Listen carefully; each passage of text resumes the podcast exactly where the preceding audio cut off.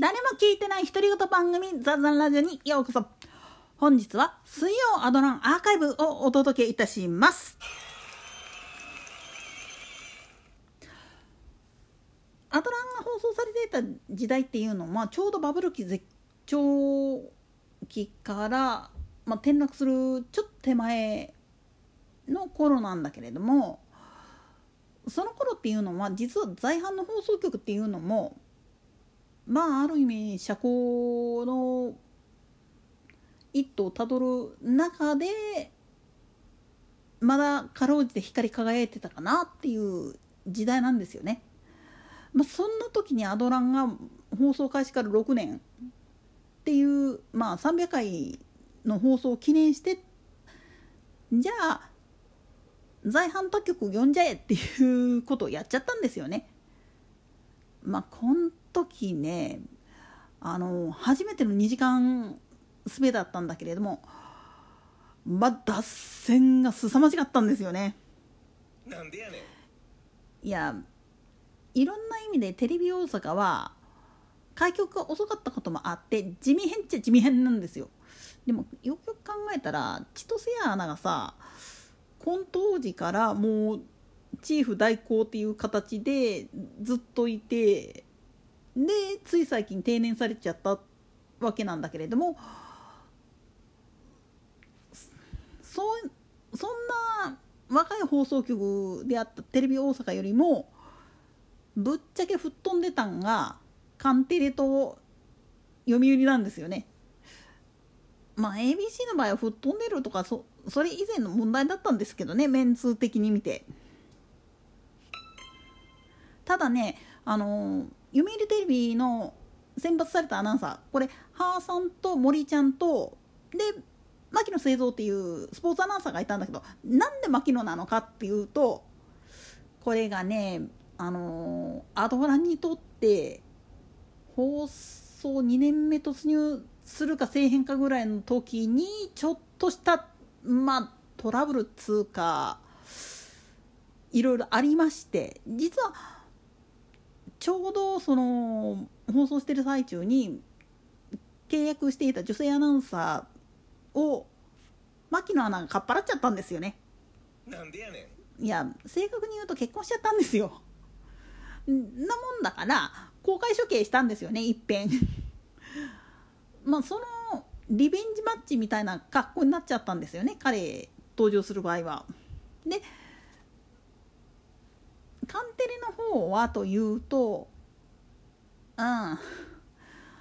おいらこれあんま語りたくねえというかやっぱここ絶対そいつだろっていうパターンでしたわ。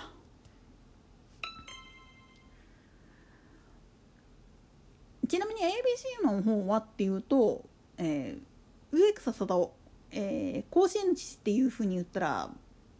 まあ高校野球ファンであれば誰もがご存知の方かと思います、えー、分かりづらい人のために今時の人のために言っちゃうと沖縄テレビにいる、えー、植草凛っていうアナウンサーがいるんだけどこれのおじいちゃんです、なんでやねん。えー、詳しい話をし始めるとこれ息子ちゃん長男の植草勇気アナの話もせんにはいかんくなるんでここら辺は省略しますがまあその言ってみれば植草一族のまあ言ってみれば一番上の人が ABC アナウンサーの代表として登場したんですよね。ただしあくまでも引率役 実際に行動したのは林慎一郎この場合の慎一郎はあのラジカンにも林慎一郎っていうアナウンサーいるけど字が違いますよ。一字違いの慎一郎さんがいるんだけれどもこの人と安倍六安倍紀之っていう、まあ、やっかましいアナウンサーがいたんだ城野明以上に本当ただねこの人ねもうずいぶん前にもうちょっと体調崩されて亡くなりはったんですよね。